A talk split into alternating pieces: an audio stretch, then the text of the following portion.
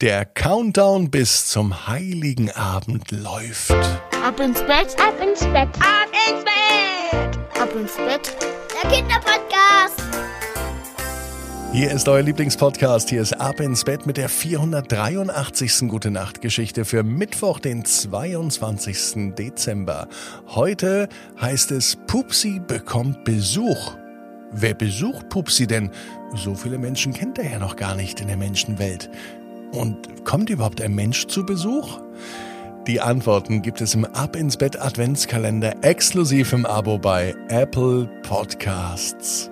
Jetzt kommt aber zunächst das Recken und das Strecken. Nehmt also die Arme und die Beine, die Hände und die Füße und reckt und streckt alles so weit weg vom Körper, wie es nur geht. Macht euch ganz, ganz lang, spannt jeden Muskel im Körper an.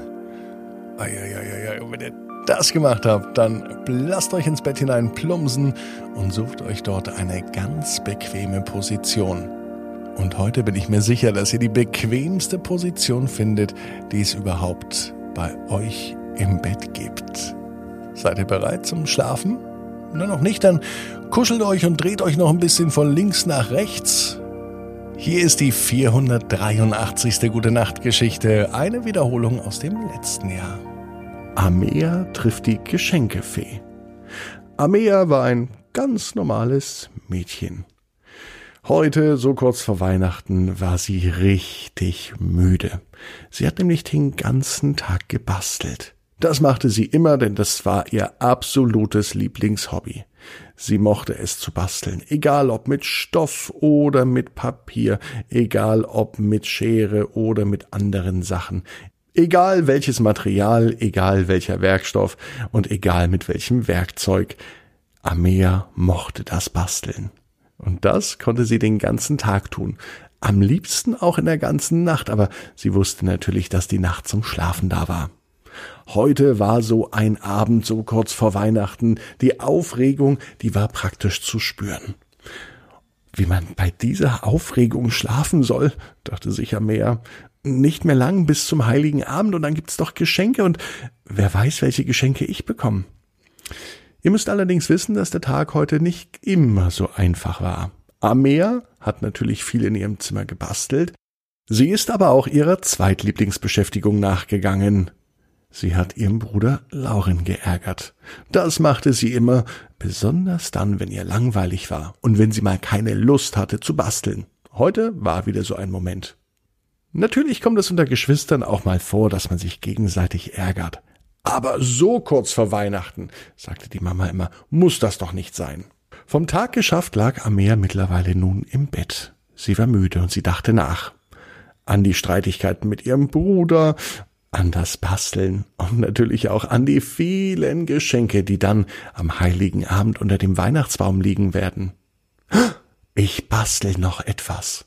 Und obwohl alle anderen schon schliefen, auch ihr großer Bruder Laurin, ging Amer noch einmal an ihren Schreibtisch. Leise knipste sie die Schreibtischlampe an. Sie nahm die Schere, sie nahm Papier, sie nahm Stifte und sie fing an zu basteln. Ich bastel ein Geschenk für den Weihnachtsmann, sagte Amea. Und sie wusste auch schon ganz genau, wie ihr Geschenk aussehen sollte. Eine große Box, die selber aussieht wie ein Geschenk. Und da rein kommen kleine Boxen, ganz viele weitere Geschenke. Das ist eine Menge Bastelarbeit. Naja, dachte sich Amea, so geht die Zeit zumindest bis Weihnachten schneller vorbei. Während Amea in der ganzen Nacht bastelte, hörte sie auf einmal spät in der Nacht ein Geräusch. Es schien von draußen zu kommen.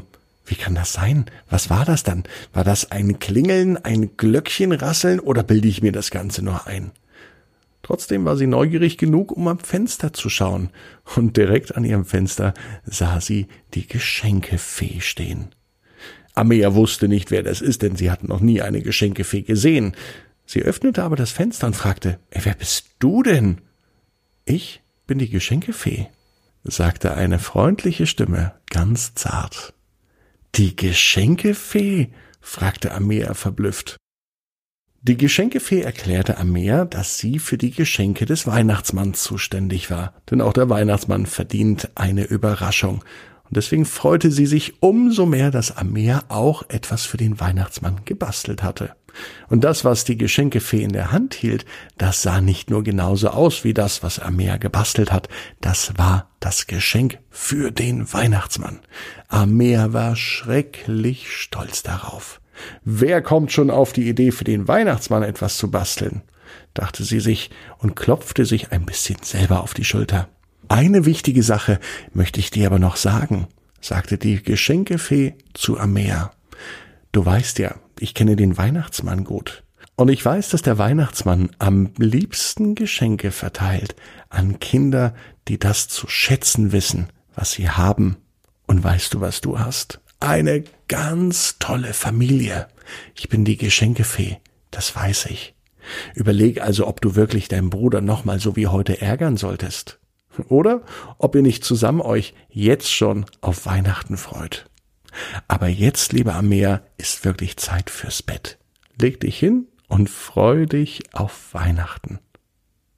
Auf einmal war morgen, die Tür ging auf, und sie wusste nicht, was passiert ist. Hatte sie das geträumt? War tatsächlich die Geschenkefee da?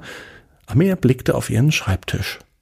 Auf dem Schreibtisch, da sah sie noch die Reste von ihren Basteleien aus der Nacht. Aber das gebastelte Geschenk für den Weihnachtsmann, das war nicht mehr zu sehen.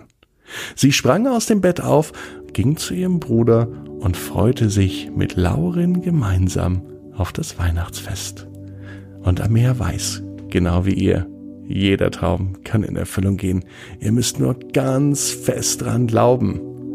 Und jetzt heißt's, ab ins Bett, träum was Schönes. Bis morgen, 18 Uhr, ab ins Bett.net. Und morgen gibt es eine besondere Geschichte von Herrn Widinski. Bisher war Herr Widinski immer nur Nebendarsteller bei Ab ins Bett. Morgen wird der Nachbar, Herr Widinski, endlich einmal selber Titelheld. Die Geschichte morgen heißt Herr Widinski und das Rentier. Träum was Schönes.